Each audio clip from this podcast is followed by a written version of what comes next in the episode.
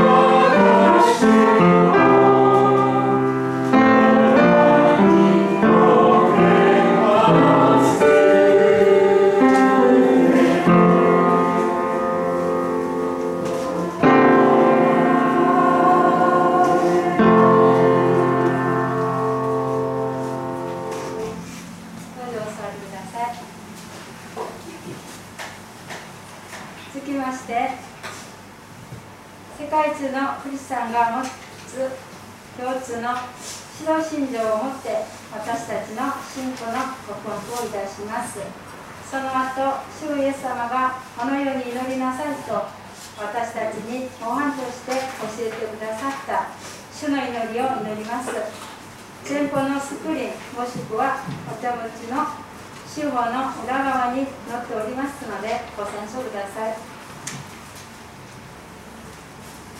指導信条。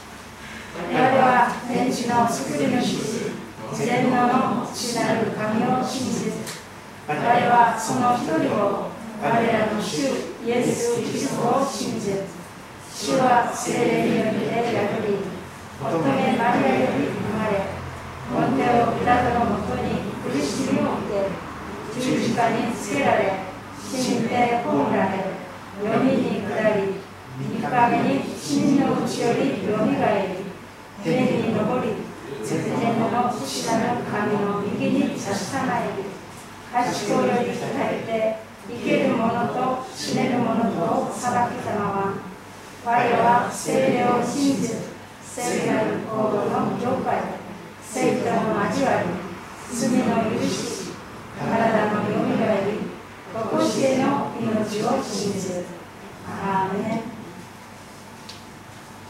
主の祈り天にまします我らの父よ願わくは皆を崇めさせたまえ御国を来たらせたまえ御心の天になるごとく地にもなさせたまえ我らの日曜の糧を今日も与えたまえ我らの罪を犯す者を我らが許すごとく我らの罪をも許したまえ我らを心に合わせず悪より救い主様へ国と力と栄とは限りなく汝のものなればなりアーメン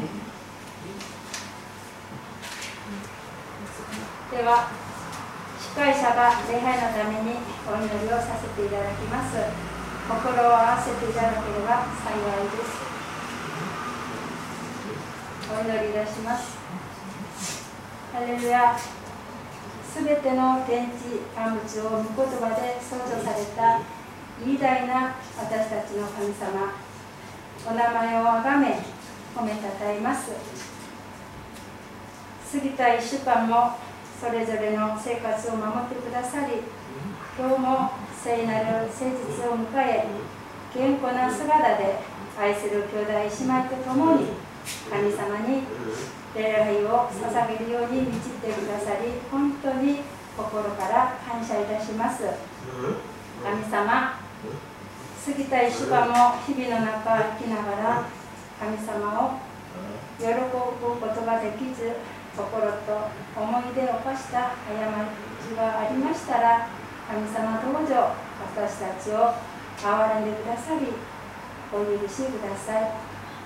神様私たちは弱くて愚かなものです。神様この礼拝を通して私たちの霊と肉共に新しくしてくださいますように。どうぞよろしくお願いいたします。愛する天の父なる神様。今この時間礼拝の中で聖霊様通話に臨在してください。私たちの礼拝を喜んでお受けくださいますように。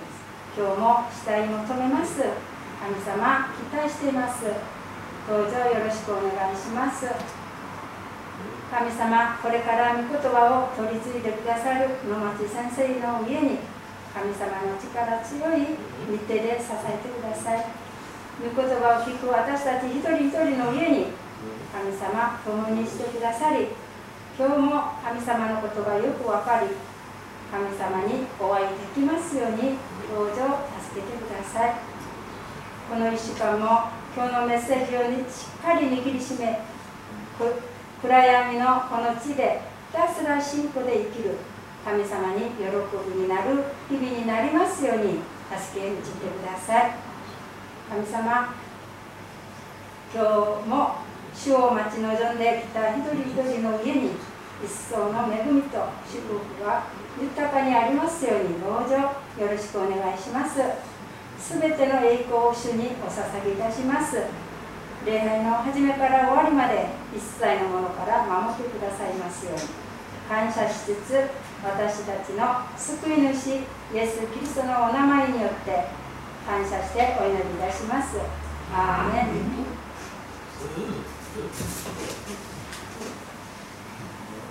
続いてご一曲を賛美しましょう。賛美歌284番「主の尊き御言葉」を賛美いたします。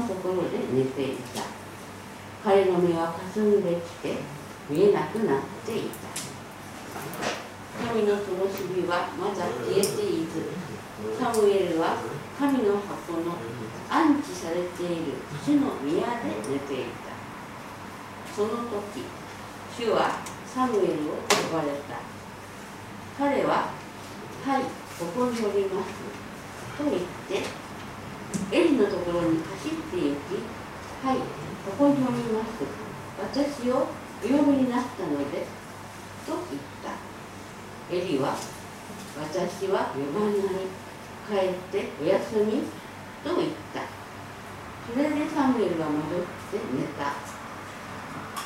主はもう一度サムエルを呼ばれた。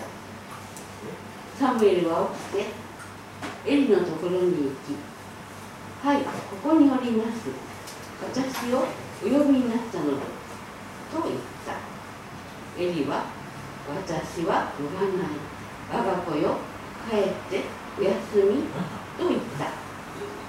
サムエルはまたサムエルはまだ主を知らず主の言葉もまだ彼に示されていなかった。主が三度目にサムエルを呼ばれた時サムエルは起きてエリのところに行き「はいここにおります。私をお呼びになったので」と言った。そこでエリは主がこの少年を呼んでおられるということを悟った。それでエリはサムエルに言った。行ってお休み。今度呼ばれたら主よお話しください。しもべは聞いております。と申し上げなさい。サムエルは言って自分のところで寝た。そのうちに主が来られそばに立ってこれまでと同じようにサムエルサムエルと呼ばれた。サムエルはお話しください。しもべは聞いております。と申し上げた。主はサムエルに仰せられた。見よ。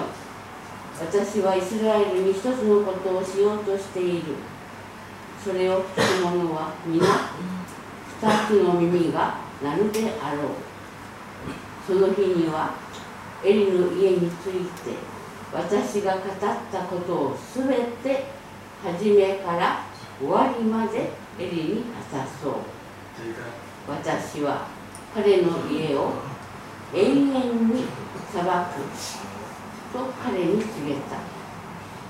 それは自分の息子たちが自ら呪いを招くようなことをしているのを知りながら彼らを戒めなかった罪のためだ。だから私はエリの家について誓った。エリの家の戸川生贄によっても穀物の捧げ物によっても永遠に償うことはできない。サムエルは朝まで眠りそれから主の宮の扉を開けた。サムエルはこの目視についてエリに語るのを恐れた。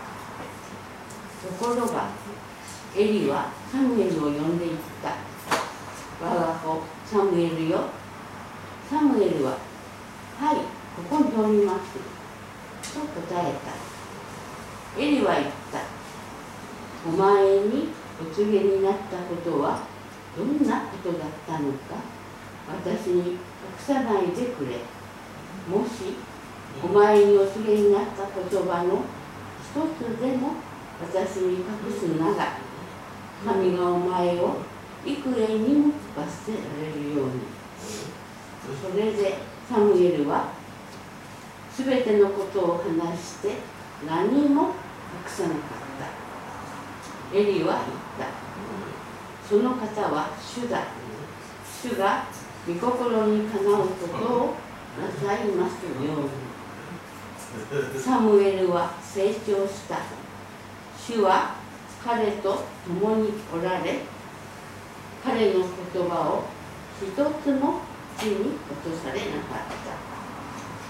こうして全イスラエルはダンからベールシェバまでサムエルが主の預言者に命じられたことを知った。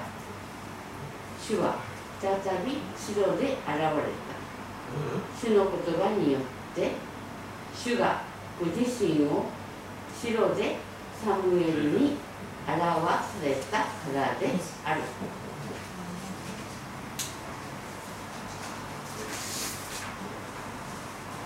皆さんおはようございます。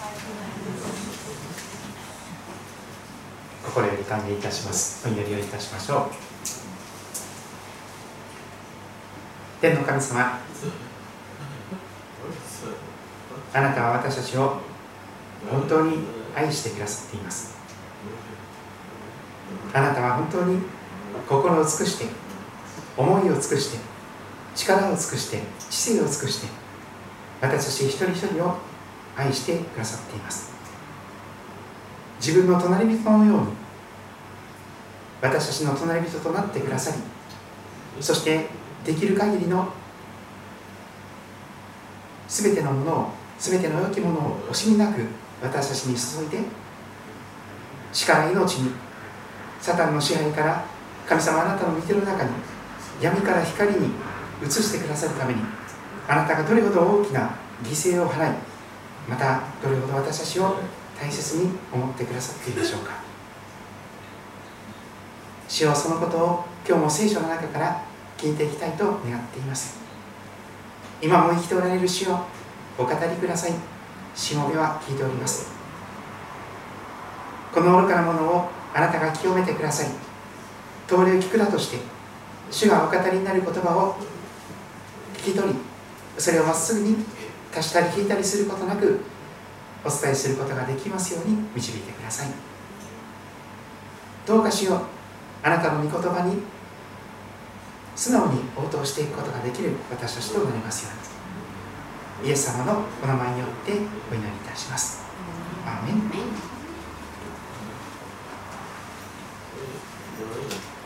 今日は「死をお話しください」という題をつけましたけれども預言者サムエルの少年の時のお話を見ていきたいと思っています。まず結論的なことを申し上げますが「死をお話しください」「しもべは聞いております」とサムエルはそのように神様に祈るように教えられます死をお話しください。しもべは聞いておりますそのように呼びかけて静かに耳を傾ける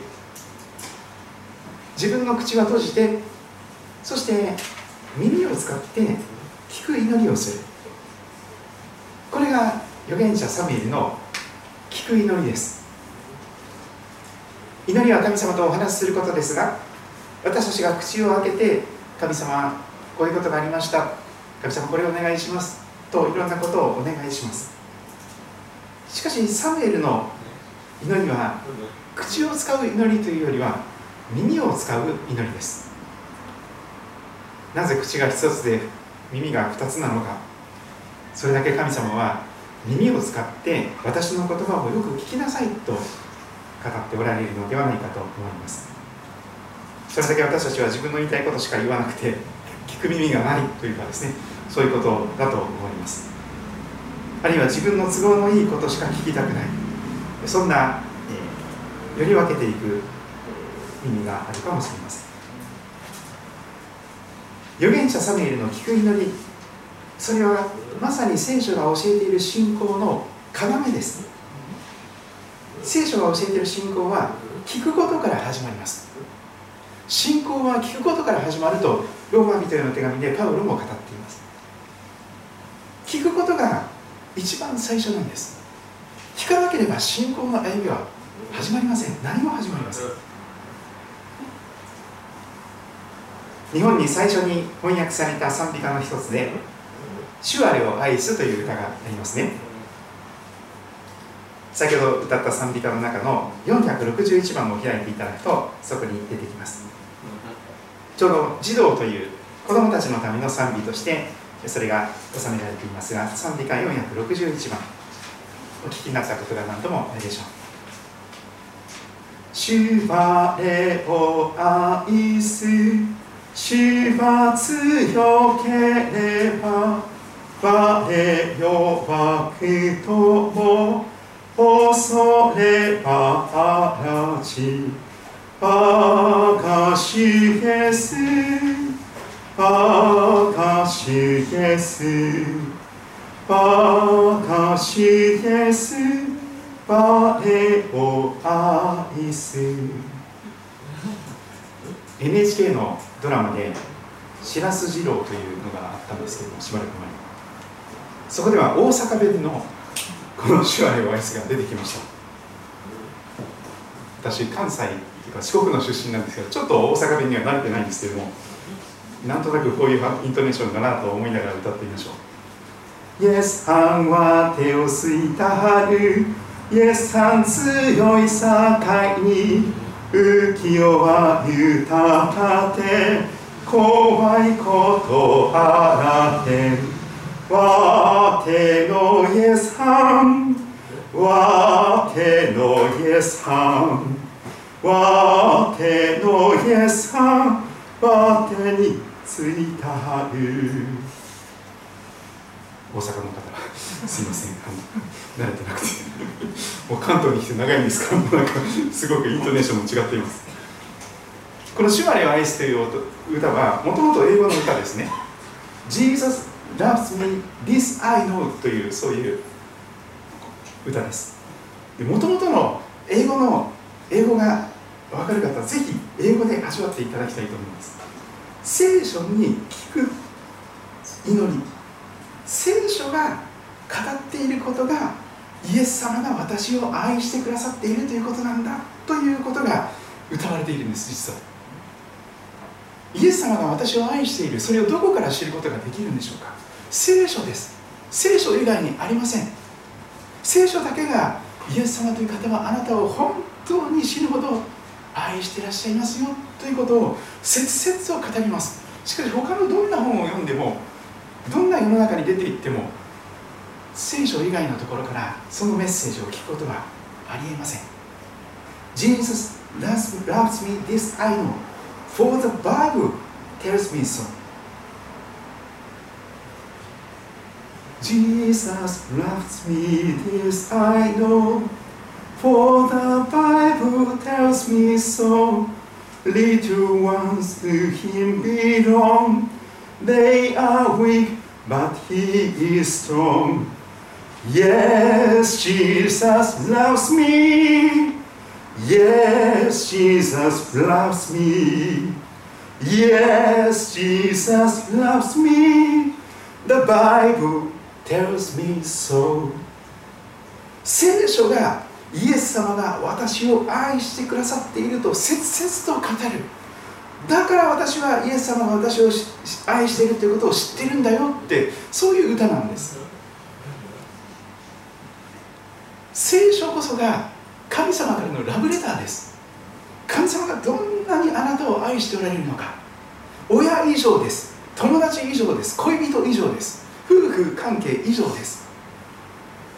どんな素晴らしい方もの愛にも勝ってあなたを本当に愛していらっしゃる。本当にありのままのあなたを知っておられてそれでもなおあなたに愛想を尽かせないでそれでも私はあなたを愛します。とその愛は変わることがない。そんな愛です。聖書に耳を傾けていく。聞く祈りをしていく。それが聖書の信仰の要です。サムエル少年にそのことを今日学んでいきたいと思います。サムエル記第一の3章を開いていきたいと思います。先ほど読んでいただいたところです。2章はちょっとはしょってしまいますがそこの前半にはハンナさんの祈りサメル君のお母さんとされたあの心注ぎ出す祈りをした後にその嘆きや悲しみが高らかに賛美へと変えられた。心から湧き上がってくる賛美の歌声がサメル記2章の前半には響いております。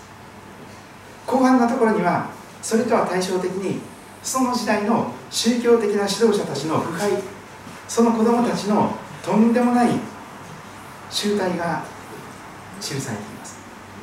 祭司エリという方が長い間祭司として信仰に関わる定めを行っていました。しかしそのエリの息子たちは横島なもので主を知らなかったと言われます。主の前で非常に罪深い。主への捧げ物を侮る。神を神とも思わない。そしてなんと今流行りのフリーセックスをそのまんま実践しているような子供たちだったんです。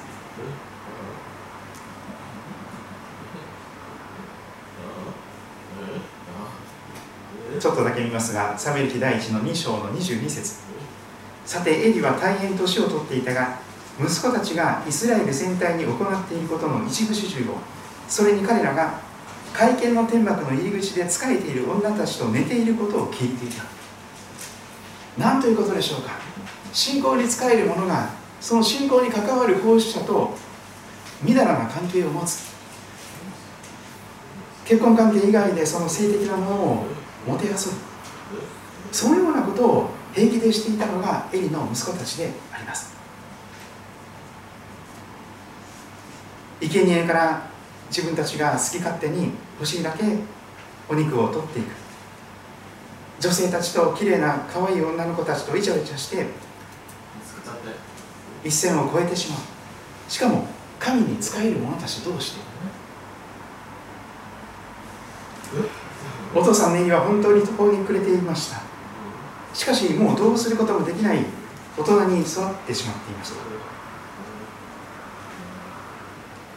一方少年サムエルはどんどんどんどん主にあって神様にも人にも愛され慈しまれますます成長していました。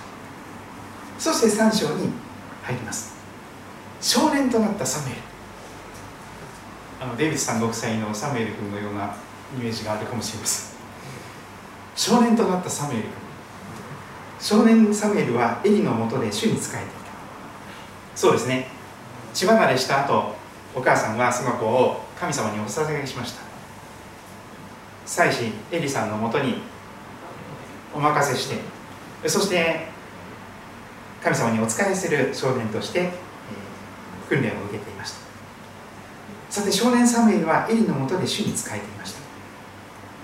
その頃の本当に暗い様子が次の言葉で表現されています。その頃主の言葉は稀にしかなく幻も示されなかった。神様生きておられるのかおられないのか神様いるのかわからないのかいないのか。信仰者でさえも全く五里夢中の中にいたしまう長い間真剣な祈りも捧げられることがなくなったでしょう。祈りもなくなっていたと思います。祈りというのは神様がいらっしゃって神様が聞いてくださるという信仰がなければ祈れませんよ。祈りというのは神様が確かにおられて神様が祈る者に応えてくださるという信仰がなければ祈れませんですから祈る人もほとんどいなかった。形式的にある場所にだけ形式的な祈りを捧げたでしょうがその祈りは生きた信仰にはなっていない。ただ形骸化したただマンネリ化した宗教でしかありませんでした。生ける神様との関わり生ける神様の言葉がまれにしかない。私もこの言葉は自分自身に言い聞かせていますが私のこのメッセージがですね本当に皆さんの心に響きますよそして神様が願っている言葉をまっすぐに語ることができるように今日も祈りつつここに立っております。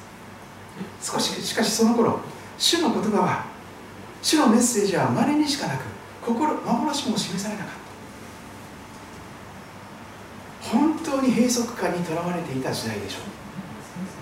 そして信仰の喜びとか信仰の感謝とかそういうものはだんだんだんだんとなくなっている。そういう時代でありました。信仰の指導者でさえそうだったんです。2節その日エリは自分のところで寝ていた。彼の目はかすんできて見えなくなっていた。ついに妻子エリさんの目は見えなくなってしまっていました。今ならば手術をして目が見えるようになるかもしれません。年寄りで。しかしその当時最先端の目の手術なんかありませんからそのまんま目が見えなくなってきてだんだん見えなくなってついに見えなくなっちゃった。真っ暗。昼も夜もわからない。いつも夜のような真っ暗なその盲目の状態になってしまいました。それは肉眼で肉眼の眼だけでなくて霊的な眼も見えなくなってしまっていたということでしょう。神様が見えなくなっちゃった。神様がいるのかいないのかさえ分からなくなってしまったまさに霧の中でさまよっている。そんな指導者エリの姿がただマンネリ化してお勤めを毎日毎日同じようなことを繰り返すだけの生活であったと思います。しかしそのような時代であっても神様は死んでいらっしゃいません。頭の良さげな人が言うでしょう。神は死んだと。いつの時代でも神は死んでいません。この時代でさえも。その確かな証拠が3節にありました。神の灯火が消される前。神の灯火はまだ消えてなかったんです。そしてそれは最暗黒の夜明け前の時でした。夜明け前というのは一番暗い時間帯です。しかし夜明け前一番暗いからこそ一番朝に近いんです。神の灯火が消される前まだ神の灯火が消えてなかった。そんな暗い夜でも主は生きておられるんです。そして少年サムエルは神様の箱が置かれている主の神殿で寝泊まりしていました。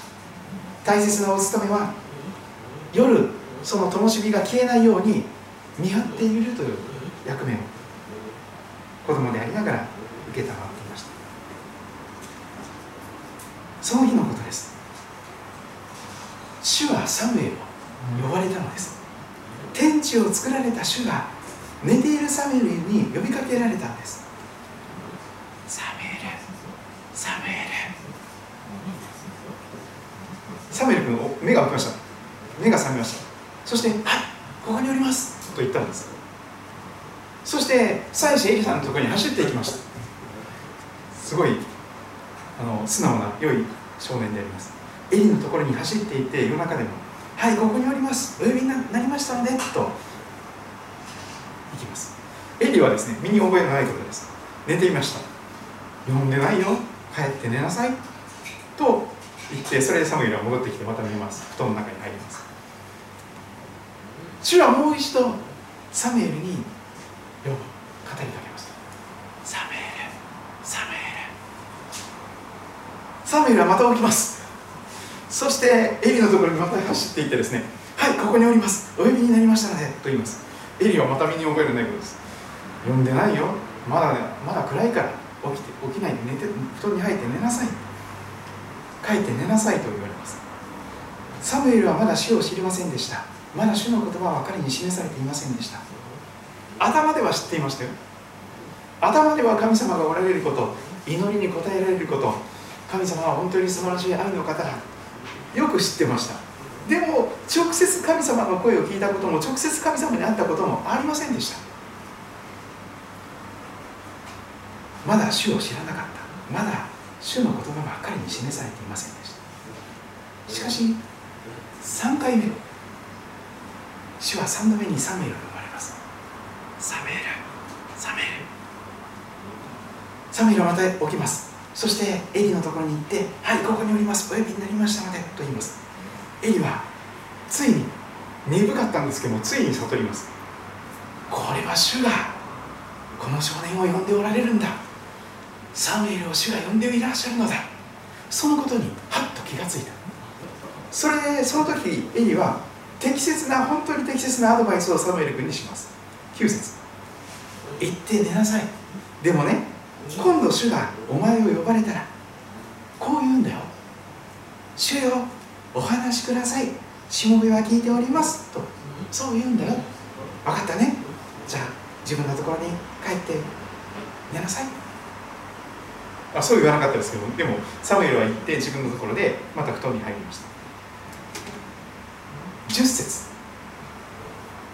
この度は特別なことを神様はなさいますそれまではただ呼びかけるだけでした。しかし10節は違います。主が来てそばに立ちと書かれています。おそらく霊的な存在ですから神様目に見えなかったと思いますがでも主がそばにおられる。そしてその自分のそばに枕元に立っておられるというその何とも言えない雰囲気がそこに主の御臨在があったんです。ただ呼びかけられるだけでない。主がそこにおられる主が来てそばに立ちこれまでと同じようにサメルサメルと名前を呼ばれたのです。サムエル君の初めての神体験です。信仰体験です。今まで頭でしか知らなかった。でも本当に神様の声聞いちゃった。あ神様本当にいらっしゃったんだ。もう鳥肌ものですよね。突然サメルサメルという声が主の御臨在とともに神様の圧倒的な天地を作られた主がそこにいて私の名前を呼んでいてくださるということを気づいたのです。サムエルはエリー先生に教えられた通りにお話しください。しもべは聞いておりますと申し上げました。それは心を開く祈りでしょう。また耳を傾ける備えです。聞く祈りをする前にこの祈りをなさるとよいでしょう。お話しください。しもべは聞いております。そう言って自分は口を閉じる。チャックを閉じる。で耳を働かせる。聞くためには自分が喋るのをやめなければなりません。主をお話しください、主が聞いております。と言った後で口にチャックを閉じてチャックして耳をそば立てていました。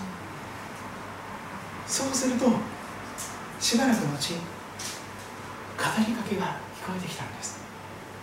生きて語られる神様。神の言葉はいつの時代にも死んでいません。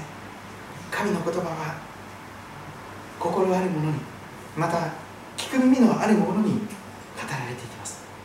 イエス様も何度もおっしゃいました。聞く耳のある者は聞きなさい。聞く耳がない人に主は語られないんです。でも主をお語りください。しもべは聞いておりますと言って心を開いて待ち望んで静まって耳を傾けるならどんな拙いどんな未熟な牧師のメッセージを通しても神の言葉が伝わってくるはずです。聞けるはずです。主は今日あなたにも語っておられますあなたの名前を呼んでおられるはずです誰誰誰誰その声がもし少しでも感じられたならばサムエル君のように祈ってみてほしいんです。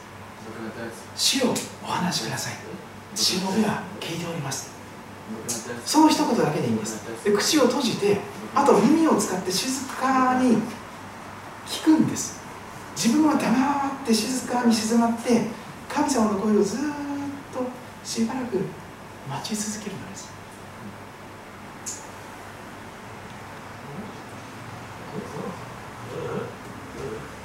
主はサムエルに語り始められました聞く耳のあるサムエルに語り始められましたしかしそれは非常に厳しい。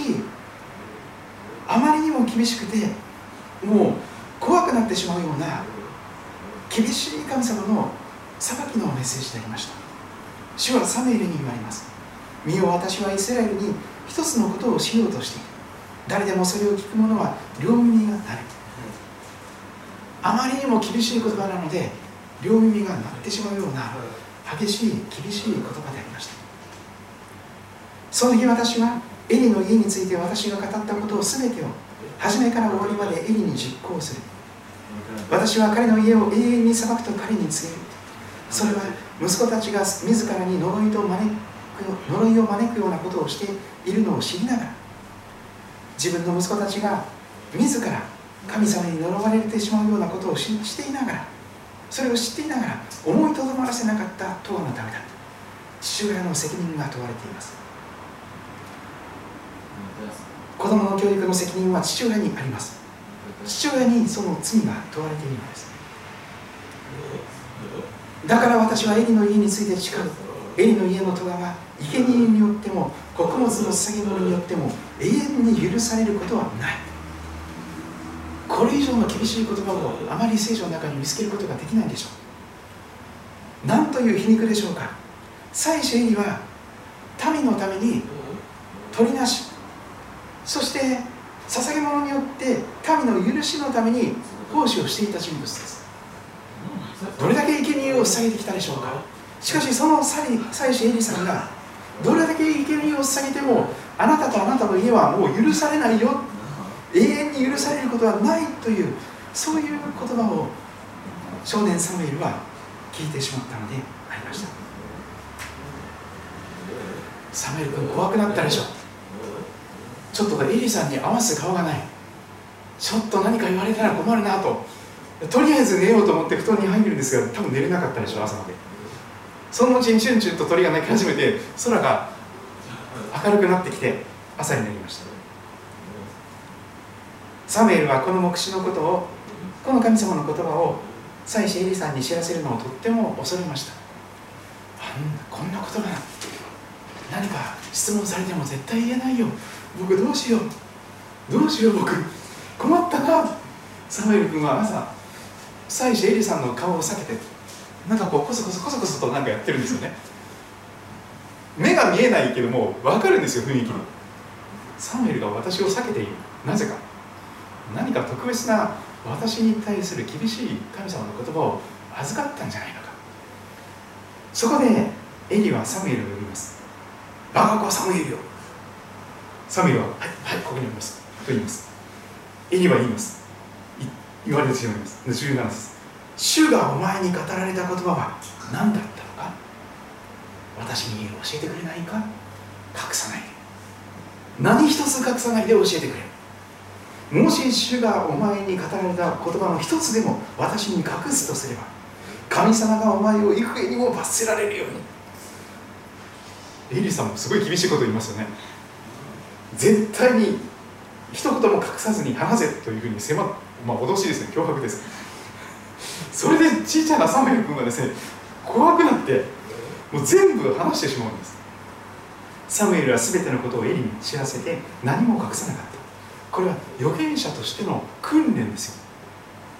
聖書の語る預言者というのは神様からの言葉を預かって聞き取って預かってそれに足したり減らしたりしないでそのまんまそのメッセージを伝えるというそれが預言者の務めなんです。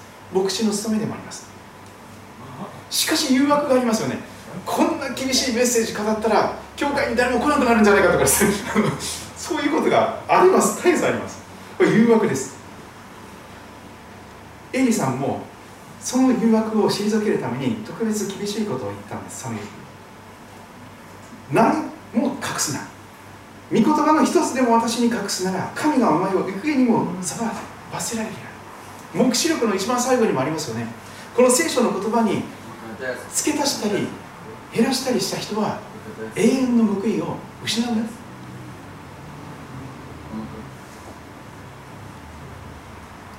すごい厳粛です。あまりにも重たい務めであります。しかし預言者はそのような務めに召されるのであります。サムエルは全てのことをエリに知らせて何も隠しませんでした。まっすぐに聞き取って預かった言葉をそのまんま包み隠す全部伝えました。すごい勇気いったと思います。そしてエリさんが怒り始めるかもしれないどうしよう僕ドキドキドキドキしながらですね心臓が飛び出しそうになりながら話したでしょ。でも主が共にいてくださる。主が私の味方だ。私は弱くても主が強い。その中でエリは勇気を出して主からもらった勇気を力をいただいて包み隠さず何も隠さずエリに伝えました。エリさんはどんな応答をしたでしょうか。すごい言葉を語ります。さすが腐っても大でしょう。本当に腐っても大です。その方は主だ。主が御目にかなうことをなさるようにと言い切ることができました。すごい言葉ですよ。その方は主だとまず主の言葉であることを素直に認めます。どんなに厳しい言葉だったでしょうか。しかしそのそれを語られたのは主だとそう告白するのです。そしてその主が御目にかなうことを御心にかなうことを私の上にも私の家族の上にも私の息子たちの上にもなさるように御心が天においてなされるように地でもなされますようにというそんな祈りをしたんです。私はこのエリの姿を見るときにイエス様と共に十字架の横に貼り付けにされた一人の犯罪人の姿を思い浮かべます。そこには3本の十字架が立てられました。真ん中にイエス様が右と左に罪を犯した犯罪人が同じように貼り付けにされました。犯罪人の一人はイエス様に言うのです。お前がキリストだったらそこから降りて俺たちを救えよ。ところがもう一人の犯罪人は言うんです。お前は神を恐れないのか。俺たちは自分たちが受けるべき報いを受けてる。とんでもない過ちをしたから当然の報いを受けてるんじゃないか俺たちは。だがこの方は悪いことは何もしなかったよ。その言葉に重なってきます。その方は主だ。主が御身にかなうことをなさるように私は確かに主をとんでもない罪を犯し続けています。子供たちを甘やかして甘やかしてそしてついに子供たちが手がつけられなくなって神殿の女性と性的な関係を持ち生贄を生贄とも思わず神をないがしろにして自ら呪われたことをやり続けています。その方は主だ。主が御目にかなうことをなさりそうです。神の言葉は厳しさを持っているはずです。罪を必ず示すんです。そんなことしちゃダメだよってはっきりと神様は語ってくださいます。そのまんまじゃダメだよ。そのままその罪をやり続けていたら永遠の滅びでしかないよとはっきり神様は警告をなさるんです。それが聖書でしょう。ですから神様早くからたびたび預言者を使わすんです。そんなことし続けてちゃダメだよ。向きを変えて十字架を見上げて自分の罪を素直に認めてその向きが変えられるように神様に祈りなさい。自分で分かっちゃいるけどやめられないでしょ？だから救い主が必要でしょ？だから救い主を呼び求めなさいよ。主の名を呼び求める者は救われる。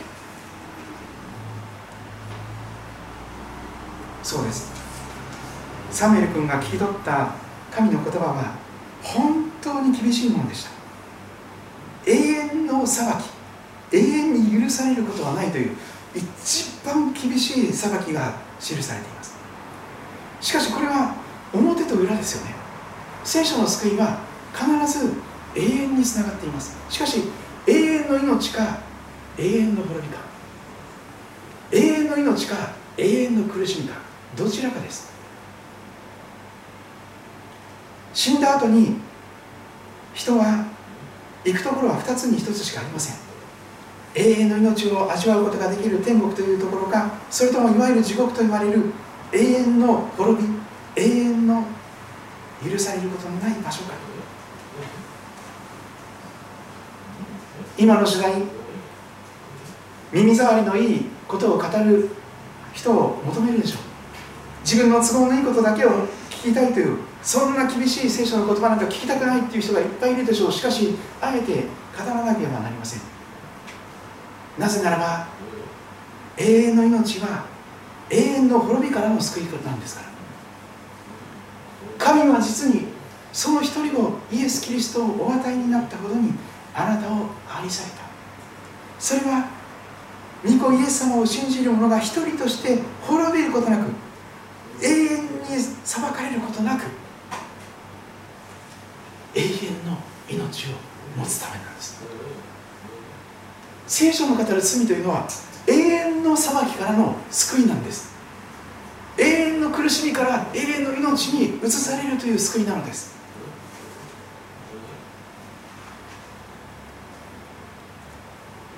それは本当に厳粛な言葉です。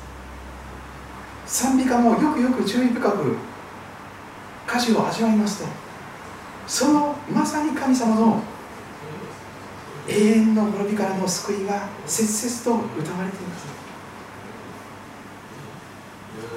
主我は愛主我を愛す。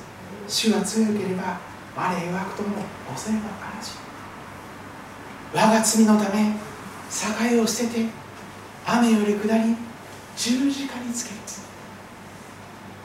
なんで罪のないイエス様がクリスマスに生まれてきてひどい十字架という刑で殺されなきゃいけなかったんですか？極悪な犯罪人だけがつけられる処刑の道具ですよ。本当に悪いことした人だけがつけられる死刑の道具なんです。しかしそれは私たちの身代わりとなるためでした。我が罪のため栄を捨てて雨より下り十字架につける。神の一人子のイエス様があなたが永遠の裁きに遭うことがなく永遠の命を持つために自ら生贄となってくださったんです。犠牲となってくださったんです。斜めの供え物となってくださったんです。飛来神というのがありますね。雷がこうコロコロコロピカッと。で大体高高い木とか建物の尖ったところに落ちますよね飛来神あ雷。飛来神というのはあえて尖ったこの棒みたいなものですよね。それがあるとそこに雷が落ちるんです。で周りには落ちないんです。雷から守られるためには飛来神が近くにあるところに身を避ける。そうですね。で雷は実は神様の怒りを表している部分もあるでしょう。マルチン・ルーターという修道士がある時本当に雷に打たれそうになって死にそうな体験をしてそれで修道院に入って宗教改革者になっていきます。雷というのは本当に死ぬかもしれないという体験を私たちに身近にさせてくれるものでしょう。神の雷雷が私の上に降ってきて騒がれて真っ黒焦げになるかもしれない即死ですよ即死あっという間に丸焦げになって死にますしかし十字架は飛来神なのです。神の怒りの雷がこの飛来神の下にいるならばあなたの上には絶対落ちてこないんです。イエス様の上に飛来神のイエス様の上にダーンって落ちたんですよ。直撃ですよ。十字架の上のイエス様。にそしてイエス様は本当に真っ黒焦げのような状態になりました。神様に捨てられて神に呪われたものとしての死を木にかけられたものは神に呪われたものだと聖書がはっきり語っている。まさに神に呪われた永遠の滅びを永遠の裁きを十字架で受けてくださったんです。お墓に葬られました。そしてイエス様のその霊は読みに下っていかれました。いわゆる地獄というところです。私たちの代わりに。しかし主イエス様はその読みから戻られて死から復活なさって3日目にイースターの朝によみがえって今も生きておられます。私たちを永遠の裁きから永遠の命に移すための救い主として今この聖書を通して切々とあなたをどんなに神様が愛しておられるのかということを語り続けています。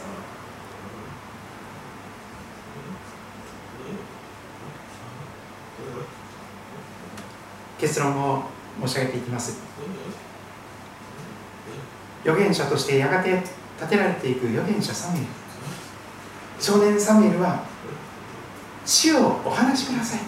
しもべは聞いておりますとそんな聞く祈りのための祈りの言葉を学びました。そしてそれを実践して聞く祈りをしたんです。主をお語りください、しもべは聞いておりますと言った後自分をチャックして耳を静かに耳を傾けて神様からの御声を待ち望んだ。このサムエルの聞く祈りこそ聖書が教える信仰の要です。聖書が主があなたを愛しておられる。主があなたを許しておられる。主があなたを受け入れてください。主はあなたを見捨てないで。あなたを守り続けてください。と語っています。聖書に低い祈りをするなら神様がどんなにあなたを愛しておられるかを豊かに豊かに知ることができるでしょう。私もいろんな時にですね静まって聞く祈りをしております。それをしないとやっぱりですね神様の言葉を聞くことができないんですよね。自分が本当に聞く耳を持って「主をお語りください新聞が聞いております」と言った後に黙って静まって一人だけのところで神様に神様の前に出て神様にひざまずいてそして神の御言葉を待ち望む。少々時間かかるかもしれません。でも主はそんなような祈った後に聖書を読むと不思議とその日に必要な言葉を心に響かせてくださいます。教会は月曜日と祝日以外朝8時半から夜9時ぐらいまで開けております。ほとんど誰も怒られません。お掃除の方とかあのいろんな方が時々出入りしますがほとんど貸し切り状態です。コロナの時代ここに1人とか全然大丈夫ですよね。あの全然密じゃありませんよプライベートな空間としてこの場所が用いることができます。時々誰かが祈っておられることもありますがぜひですね静まるためにまた主のもとに近づいていくその思いを持ってもし時間が許されるならばぜひ教会に行ってみたいな。そして教会に行って静まって聞く祈りをしたいなという思いが与えられました。ためらわずに何かをしていることはひとひとまず置いといて。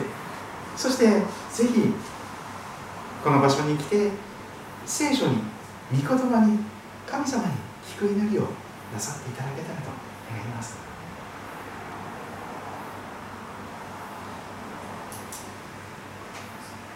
皆さんのことを神様が名前で呼んでくださる体験。聖書の御言葉を豊かに語ってくださる体験。それは本当に素晴らしい体験になります。頭で知ってるだけの信仰じゃありません。信仰告白をしているだけの信仰でもありません。信仰に生きる。それは祈るということに現れてくるかと思います。神様が今も生きておられて聖書を通して私に語ってくださるという信仰。その信仰があるならば主をお話しください。しもべは聞いておりますと祈った後に静かに聖書に耳を傾けるでしょ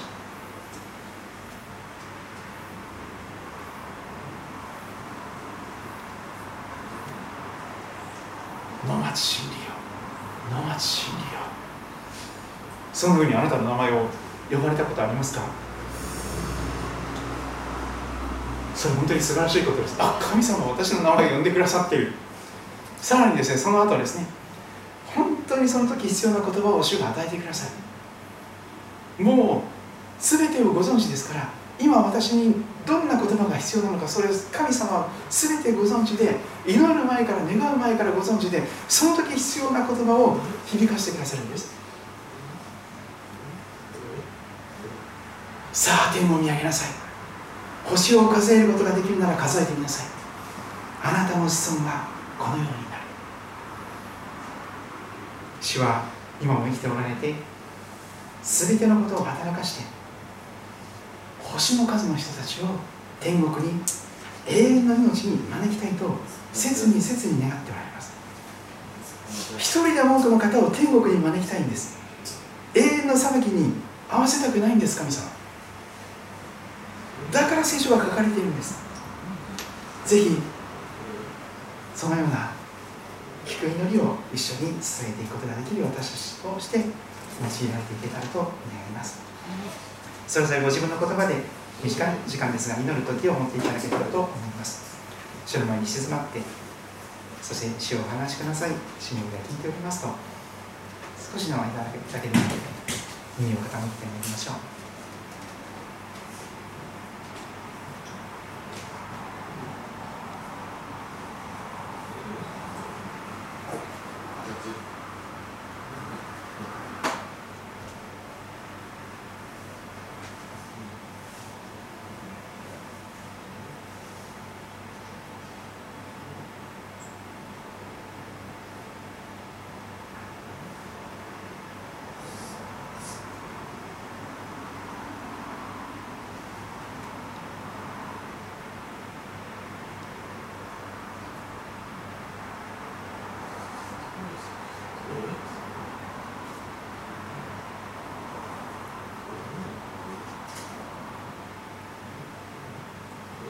愛する主イエス様の